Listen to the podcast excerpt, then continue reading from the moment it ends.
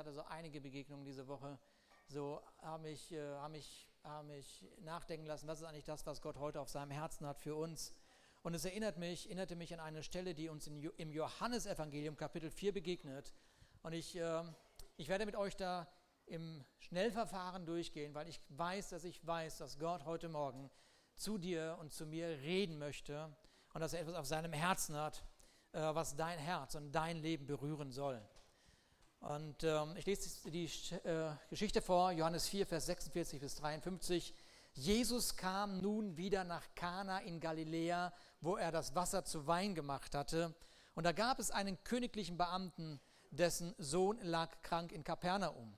Als dieser hörte, dass Jesus aus Judäa nach Galiläa gekommen sei, ging er zu ihm und bat ihm, er möchte herabkommen und seinen Sohn gesund machen, denn er lag im Sterben. Und da sprach Jesus zu ihm, wenn ihr nicht Zeichen und Wunder seht, so glaubt ihr nicht. Der königliche Beamte spricht zu ihm, Herr, komm herab, ehe mein Kind stirbt. Jesus spricht zu ihm, geh hin, dein Sohn lebt. Und der Mensch glaubte dem Wort, das Jesus zu ihm sprach und ging hin.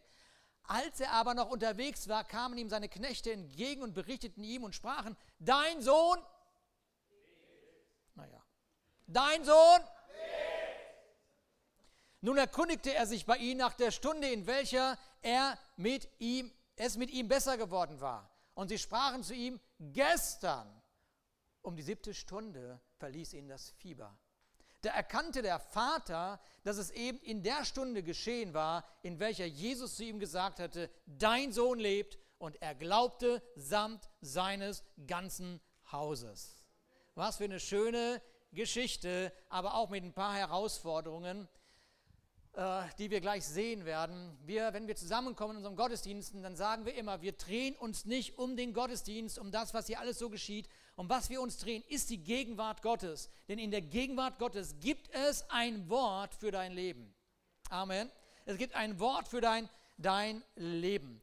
Und da ist, da, ähm, da sehen wir diesen königlichen Beamten, der zwischen Hoffnung und Realität steht. Die Hoffnung, dass irgendwas geschehen wird, aber die Realität, ja, die Realität ist so hammerhart für ihn.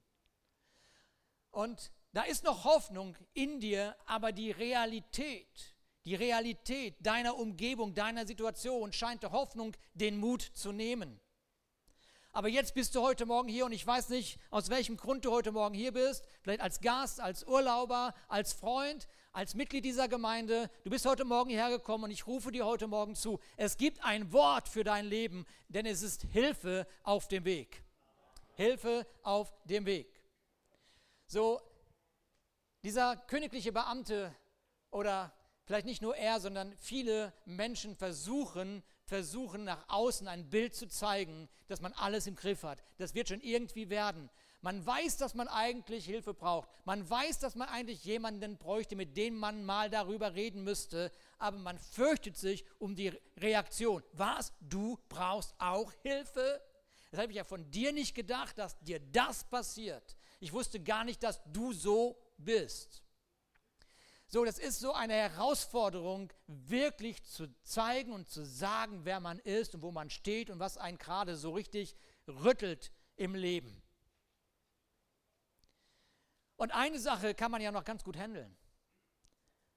Aber wir alle wissen, wir alle wissen, dass das Leben oft von den vielen kleinen und großen Ereignissen überrollt werden kann.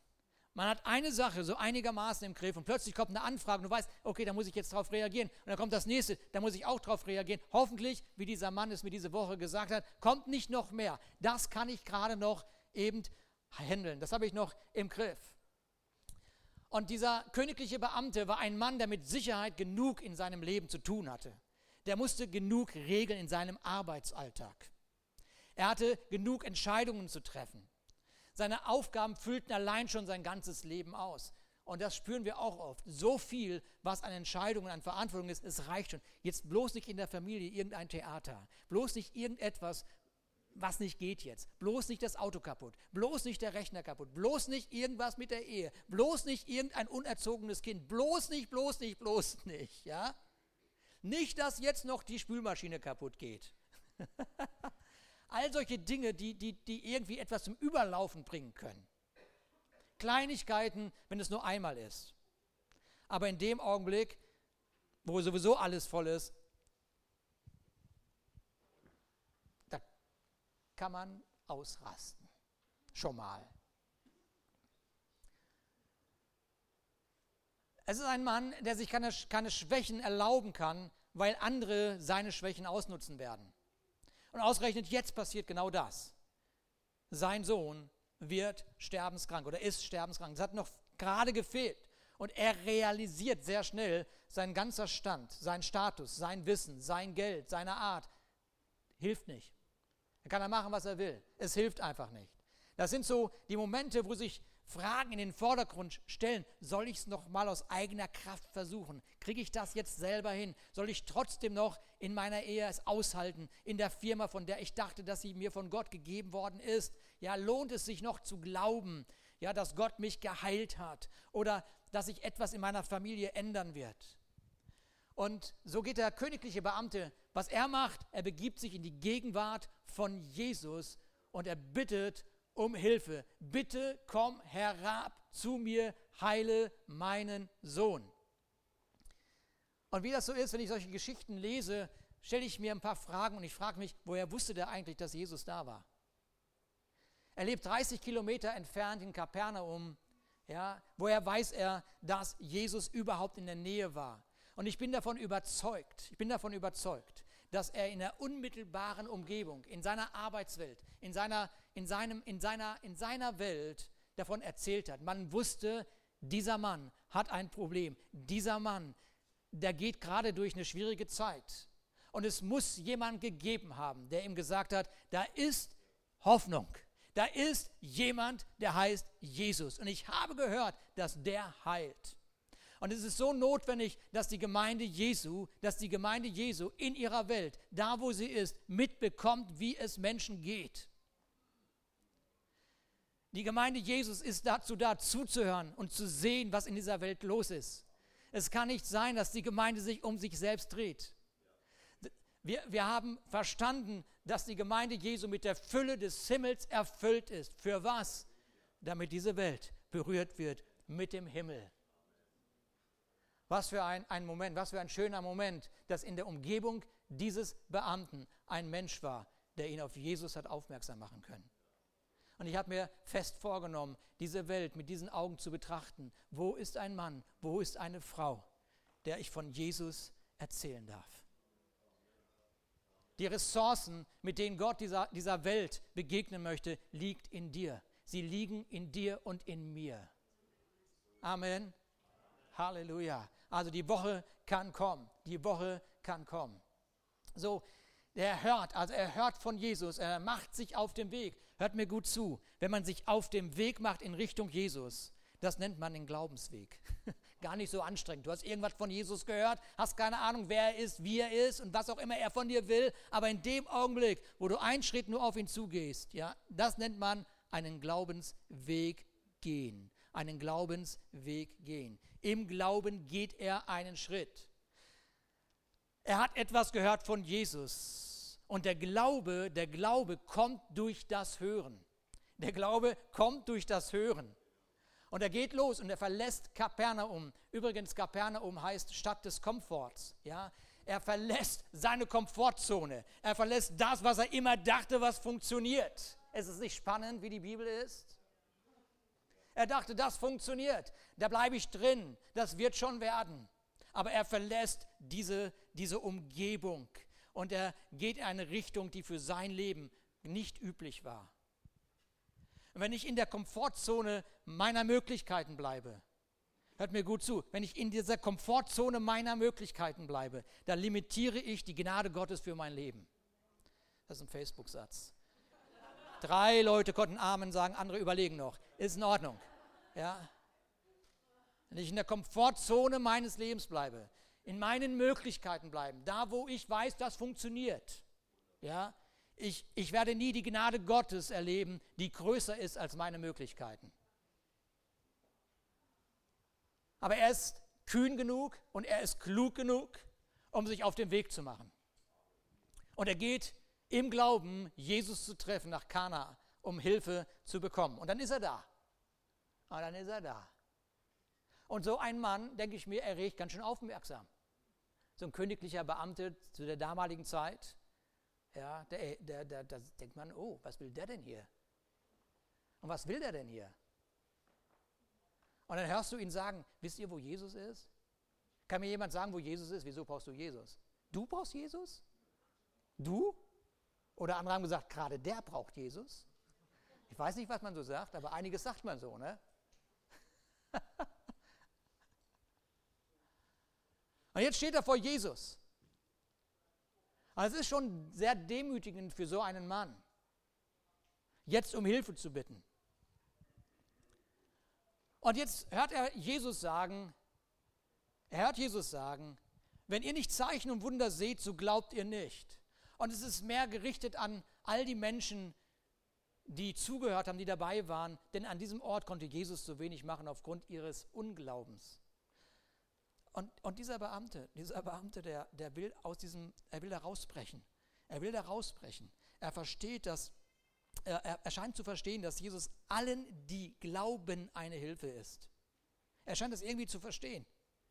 Dass es nicht um Zeichen und Wunder geht, sondern dass man, der erste Schritt ist, glauben, wer Jesus ist. Und dann der königliche Beamte spricht zu ihm, Herr, Herr, komm herab, mein Kind, ehe mein Kind stirbt. Und sieh mal genau hin, wie er ihn anspricht. Er sagt, Herr, es ist dieses Wort Kyrios. Das ist dieses Wort, was beschreibt, wenn ein Diener, ein Sklave seinen Herrn anspricht. Mit anderen Worten, dieser königliche Beamte, er tauscht den Platz. Er tauscht den Platz. Er wäre eigentlich die Autoritätsperson. Er war die Autoritätsperson jener Zeit. Aber in diesem Moment sagt er, nee, nee, warte mal, du bist der Herr, du bist der Kyrios, du bist der Herr des Lebens. Und ich bitte dich, komm zu meinem Sohn. Ich meine, wenn man schon glaubt und wenn man schon Jesus als den Herrn anspricht, dann könnte er doch sich jetzt in Bewegung setzen, oder? Ich meine, jetzt ist doch gut. Komm, Jesus. Ne? Ich habe alles erfüllt. Was willst du denn noch von mir? Und diese Antwort, diese Antwort, die Jesus gibt, die grenzt schon, die grenzt schon an, ich weiß nicht. Ich finde, Jesus.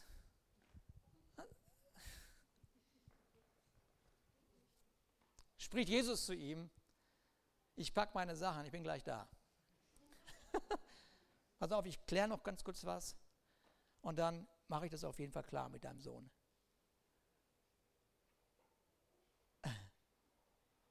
Habe ich mir gedacht, Jesus, ich wusste, dass du so freundlich bist. Von dir wird ja auch gesagt, dass du voller Menschenliebe bist. Ja. Jesus guckt auf die Uhr und sagt, gib mir noch zwei Minuten, so lange brauche ich für eine Heilung hier. Und dann bin ich gleich da. Ich mache es noch ganz anders diesmal. Pass auf, königlicher Beamter. Weißt du was? Mach mal die Augen zu. Wenn wir die wieder aufmachen, sind wir bei deinem Sohn.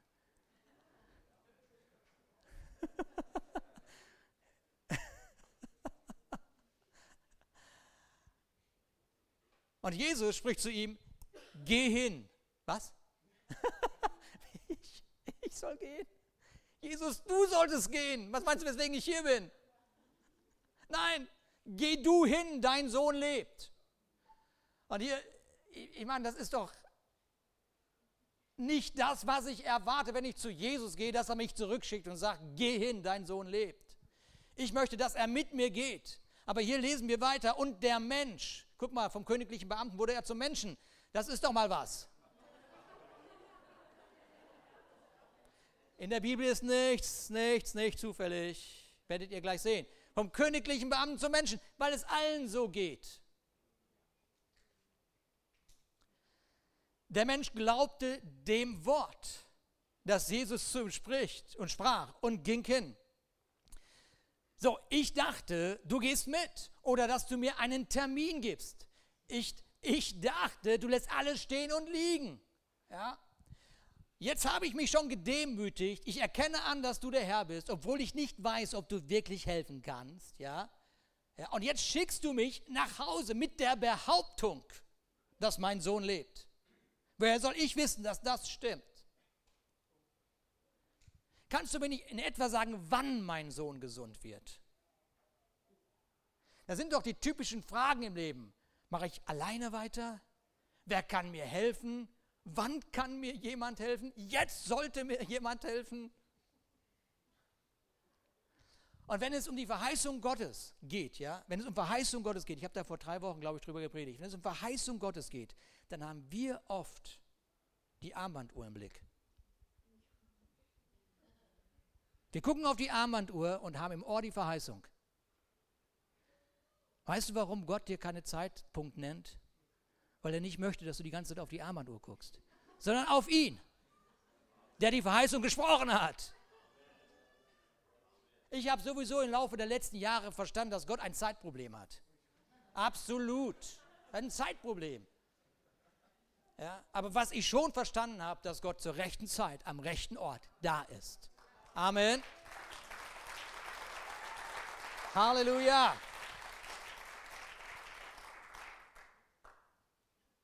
Der königliche Beamte glaubt seinem Wort. Er glaubt dem Wort, das Jesus gesprochen hat. Er nahm das Wort, welches er gehört hat, mit in seine Situation hinein. Was für ein schönes Bild.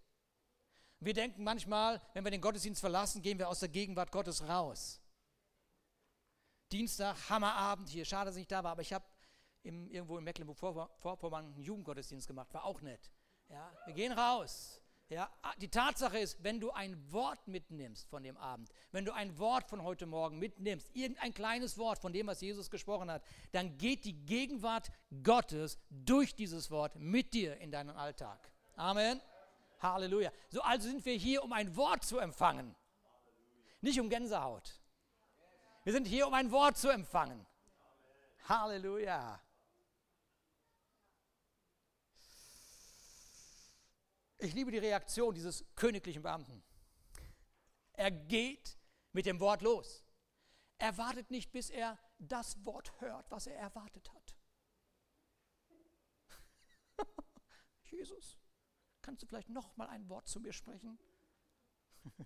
es gibt so Leute, die warten jeden Sonntag auf das Wort, was sie hören wollen. Dabei spricht Gott die ganze Zeit ein Wort, was ihnen helfen würde.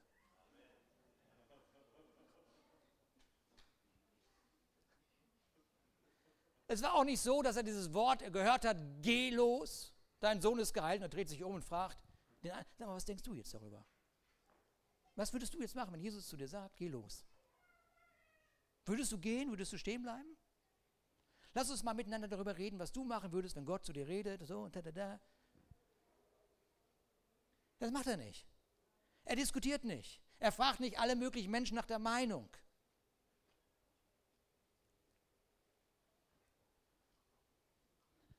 Nein, seine Reaktion zeigt, dass er davon überzeugt, er war davon überzeugt, dass dieses einfache Wort von Jesus besser war als alle seine eigenen Anstrengungen. Und ich gehe mit diesem Wort los. Und ich rufe dieses Wort über mein Leben. Mein Sohn lebt, mein Sohn lebt, mein Sohn lebt. Jesus hat gesagt, mein Sohn lebt, mein Sohn lebt und ich werde das sehen. Mein Sohn lebt. Mein Sohn lebt. Mein Sohn lebt. Und das ist der Moment, wo diese vielen Stimmen sich bemerkbar machen. Diese vielen Stimmen. Ich weiß zwar, dass Gott es gesagt hat. Sollte Gott gesagt haben, dass dein Sohn lebt? Aber gesehen hast du es noch nicht. In Afrika soll das passieren. In Amerika in der Erweckung, damals, in Zukunft. Mal sehen, was wirklich los ist, wenn du wieder zu Hause bist. Mal sehen. Er sagt, dass du gesund bist. Schau mal, wie du aussiehst.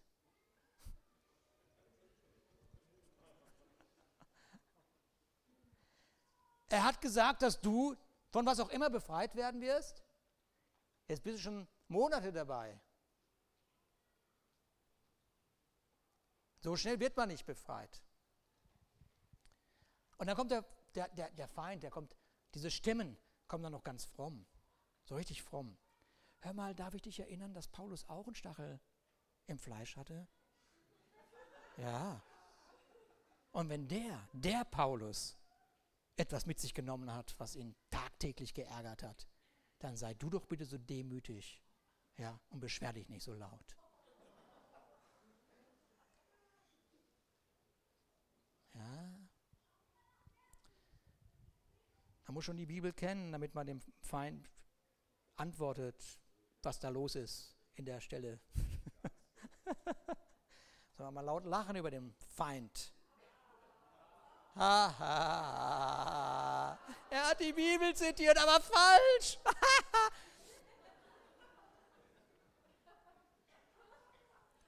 Das ist der Moment, das ist der Moment, das ist der Moment, der Moment, wo du dich selber etwas anderes sagen hören musst, nämlich das Proklamieren von dem, was Jesus, in dem ja die Fülle ist, dir gesagt hat. Und wir schleudern das Wort von Jesus dem Feind entgegen. Wir schleudern es ihm entgegen. Ich gehe im Glauben und nicht in Zeichen. Und die Tatsache, du blöder Feind, Du blöder Feind, die Tatsache, dass du es wagst, mich anzusprechen, zeigt mir doch nur, dass du mich mit deiner Hoffnungslosigkeit terrorisieren willst. Denn ich bin, ich bin, ich bin gerade der Gnade von Jesus begegnet und da war mein Herz voller Hoffnung. Kaum höre ich deine blöde Stimme, bin ich voller Hoffnungslosigkeit. Da kann doch was nicht stimmen. Da ist so irgendwas falsch. Ich gehe im Glauben. Deine Worte, deine Worte rauben mir die letzte Hoffnung. Aber ich habe erkannt, wer Jesus ist. Er ist der Weg, er ist die Wahrheit, er ist das Leben und niemand kommt zu der Fülle des Vaters, denn nur durch ihn. Halleluja. Ich habe mir etwas vorgenommen. Ich habe mir etwas vorgenommen für mein Leben. Ich habe mir etwas vorgenommen für mein Leben. Mit meinem Leben die Hoffnung des Himmels zu demonstrieren und nicht die Hoffnungslosigkeit der Hölle. Halleluja. Seid ihr da? Ist irgendjemand da, der bereit ist, die Hoffnung, die Hoffnung des Himmels zu demonstrieren mit seinem Leben? Ist das nicht viel mehr wert? Hilfe ist auf dem Weg. Es hört sich so an, als wenn ihm was entgegenkommt aber es kommt ihm nichts entgegen. Er nimmt was mit. Er nimmt die Hilfe mit. Hilfe ist auf dem Weg mit ihm, weil er das Wort in sich trägt. Es ist nicht so, ich laufe los, ich hoffe, dass mir jemand entgegenkommt, der irgendwas sagt. Nein. Er trägt etwas in sich, was ihm bestimmt, kühn in die Zukunft zu gehen.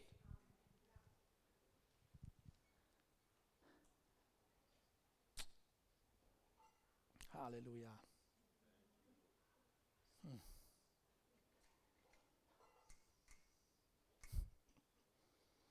Danke, Jesus. Danke, Jesus. Dieser Mann, ich hatte das vor einigen Wochen schon gepredigt, er wartet nicht. Er wartet nicht. Aber er hatte eine Erwartungshaltung. Das ist ein Unterschied. Du kannst mit einer Erwartungshaltung losgehen. Du musst nicht sitzen bleiben und stehen bleiben und warten und warten und warten.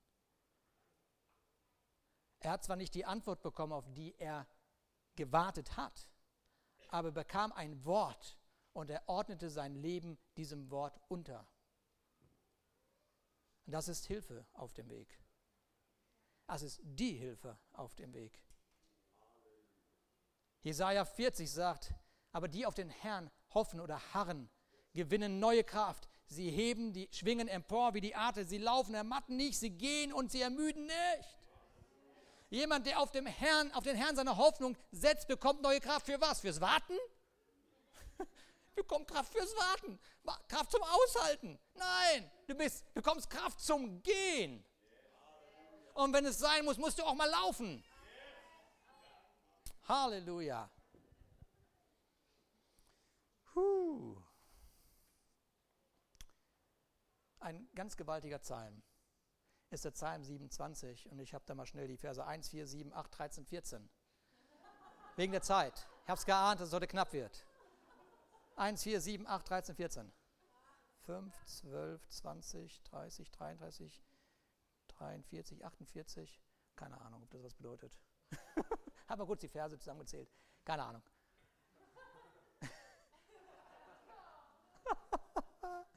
Okay, ich lese vor. Von David. Der Herr ist mein Licht und mein Heil.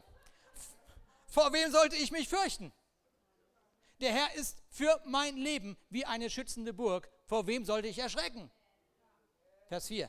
Eins habe ich von dem Herrn erbeten, das ist mein tiefster Wunsch. Was denn? Was könnte denn der tiefste Wunsch sein von David? Wenigstens eine goldene Uhr zur Pension zu kriegen. Hab mich so lange abgemüht.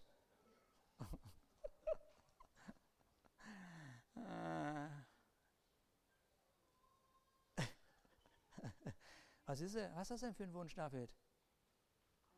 Was hast du denn für einen Wunsch? Tiefster Wunsch. Tiefster. Alle Tage meines Lebens im Haus des Herrn zu wohnen, um die Freundlichkeit des Herrn zu sehen und darüber nachzudenken, dort in seinem Heiligtum. Vers 7. Höre Herr, wenn ich nun mit lauter Stimme rufe, sei mir gnädig und antworte, antworte mir. Vers 8. Jetzt, pass auf, wichtig. In meinem Herzen was mache ich in meinem Herzen? Wiederhole ich deine Worte. Aha, David hat es erkannt, was der königliche Beamte jetzt übt. mein Sohn lebt. In meinem Herzen wiederhole ich deine Worte. Was, was sind denn deine Worte? Kommt vor mein Angesicht, sucht meine Nähe. Ja, Herr, das will ich tun. Ich will vor dein Angesicht treten. Mann, der hat aber Selbstgespräche, der David. Unglaublich. Ja, aber die richtigen Selbstgespräche. Er hat die Selbstgespräche, die sein Leben erheben. Doch ich bin gewiss, dass ich am Leben bleibe und sehen werde, wie gütig der Herr ist. 14. Hoffe auf den Herrn, sei stark und dein Herz fasse Mut. Ja, hoffe auf den Herrn. Was für ein. Hm. Sein Wort veränderte den Zustand seines Herzens. Und anstatt aus eigener Kraft die Situation verändern zu wollen, hören wir, wie Gott sagt ich wollte nicht, ich will nicht, dass du aus eigener Kraft lebst, sondern dass du kühn die Schritte gehst mit meinem Wort in dir. Sei mutig ist das, was Josua irgendwann hört, als er diese große Aufgabe bekommt, von Mose das Volk Israel weiterzuführen. Gott hat ihm nicht gesagt, sei erfolgreich. Er hat nur gesagt, sei mutig. Sei mutig. Es ging nicht darum, erfolgreich zu sein, es ging darum, mutig zu sein. Verstehst du? Wir, wir sind so geprägt von Erfolg, so, so, so, so schrecklich von Erfolg abhängig, dass wir nicht mehr mutig sind. Aber Gott sagt nicht Erfolg. Gott sagt, sei mutig, mit dem Wort, was ich dir gegeben habe, einen nächsten Schritt zu gehen. Amen. Habe ich hier irgendeinen Mutigen sitzen gerade, der sagt, okay, ich gehe einen Schritt, ich gehe einen Schritt, ich gehe einen Schritt, Hilfe ist auf dem Weg. Und nun erkundigt er sich. Gar nicht wahr. Ich muss noch eins vorher machen. Warte mal, wo bin ich jetzt hier? Da, da, da, da, da, da, da. Ach, ist doch egal. Auf jeden Fall kommen ihm Knechte entgegen. Ja, den Beamten kommen die Knechte entgegen. Sie sagen: Hör mal, dein Sohn lebt, dein Sohn lebt, dein Sohn lebt. Weißt du, ein Knecht ist oft ein Bild für den Heiligen Geist. Der Heilige Geist, der bestätigt, was Gott gesagt hat. Der Heilige Geist, der sagt, komm, geh weiter. Dein Sohn lebt. Geh weiter, dein Sohn lebt. Geh weiter, da ist Heilung. Geh weiter, da ist Wiederherstellung. Geh weiter, da ist Befreiung. Und nun erkundigte sich bei ihnen nach der Stunde, in welcher es mit ihm besser geworden war, und sie sprachen zu ihm, gestern um die siebte Stunde verließ ihn das Fieber. Das Wort was du gestern von Jesus gehört hast, hat heute immer noch die gleiche Kraft. Wer hätte das gedacht? Das Wort, was gestern zu dir gesprochen worden ist, hat immer noch die gleiche Kraft. Es liegt nur an mir, aufgrund dieses Wortes in, meinen, in mein Leben zu gehen. Denk nochmal über die Predigt nach, die ich vor ein paar Wochen gehalten habe. Die Verheißung kommt mit einer Aufforderung. Klopf an, so wird dir aufgetan. Nicht, die wird aufgetan und dann klopfst du an. Huch, die ist ja schon auf die Tür. Ja. Such. Habe ich nicht nötig. Okay, dann wirst du dich finden. Ganz einfach. Das Leben ist ganz, ganz einfach. Geh. Dein Sohn lebt. Lass uns noch zum Abschluss die schöne Sache sehen in dieser ganzen Geschichte. Alles ist ja eigentlich schön, aber der Höhepunkt kommt jetzt. Vers 53. Da erkannte der Vater, dass es eben in der Stunde geschehen war, in welcher Jesus zu ihm gesagt hatte, dein Sohn lebt. Und er glaubte samt seinem ganzen Haus. Ich weiß nicht, wo dein Fokus gerade ist. Es kann sein, dass dein Fokus da ist, dass das Wort, was Jesus gesprochen hat, zu dem Zeitpunkt in Erfüllung gegangen ist. Das ist ein sehr schöner Fokus. Es kann sein, dass wir uns freuen, dass ein ganzes Haus zu Jesus gefunden hat. Ich freue mich darüber und ich proklamiere über dein Leben, dass dein ganzes Haus zum Glauben kommt.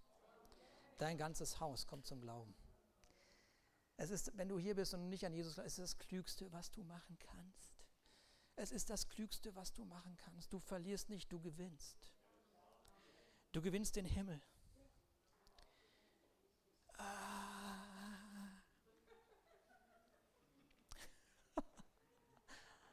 Aber das ist gar nicht das Schönste in der Geschichte. Der königliche Beamte wurde zum Menschen. Und jetzt ist er der Vater. Siehst du das? Er wurde zum Vater. Weil er erkannt hat, nicht meine eigene Kraft. Das war nicht so ein arroganter Vater, das war nicht so ein arroganter königlicher Beamte, so ein arroganter Mensch. Ich, aus meiner eigenen Kraft schaffe ich das. In dem Augenblick, in dem Augenblick wo er erkannt hat, wo er zugegeben hat, es ist nicht meine eigene Kraft, wurde er zu dem Vater, den sein Sohn brauchte.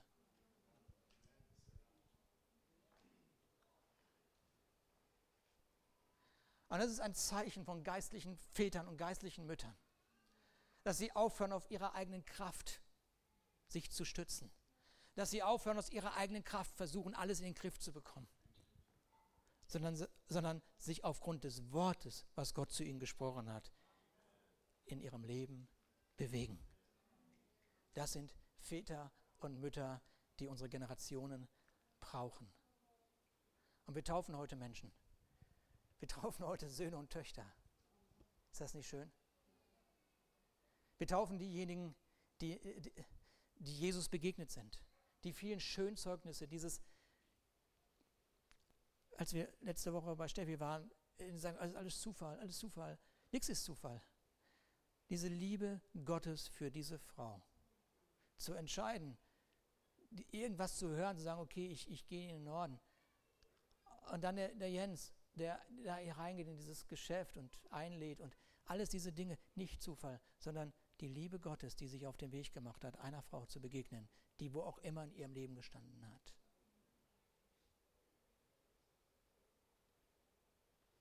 Ahmed, ich hoffe nur, dass du das Gras nicht da in der Freizeit vertickt hast.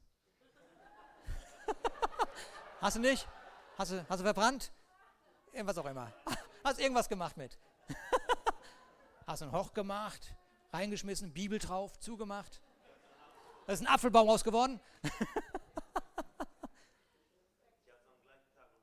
Amen. Ist das nicht ein gewaltiges Zeugnis? Ich krieg dich.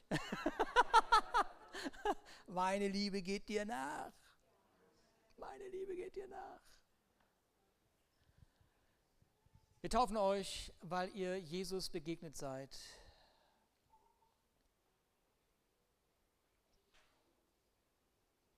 Und ihr werdet hineingetauft in den Namen Jesus, in die Fülle des Vaters. Und jeder von euch bekommt auch diesmal wieder ein Taufvers, ein Vers mit auf dem Weg. Das Wort Gottes wird euch begleiten. Und ich empfinde, dass für diese Täuflinge, die heute Morgen hier standen, aber auch noch für die, die vom letzten Mal da waren, so, Gott ruft euch, geistliche Väter und Mütter zu sein. Und, und, und er sagt euch, verlass dich nicht auf deine eigene Kraft verlass dich nicht auf dein, verlass dich auf mein Wort. Mein Wort wird dich begleiten mein Wort lässt dich nicht mehr los. Mein Wort umklammert dich. Halleluja. Lass uns aufstehen. Lass uns aufstehen. Oh Jesus, Jesus, ich danke dir für dein Wort.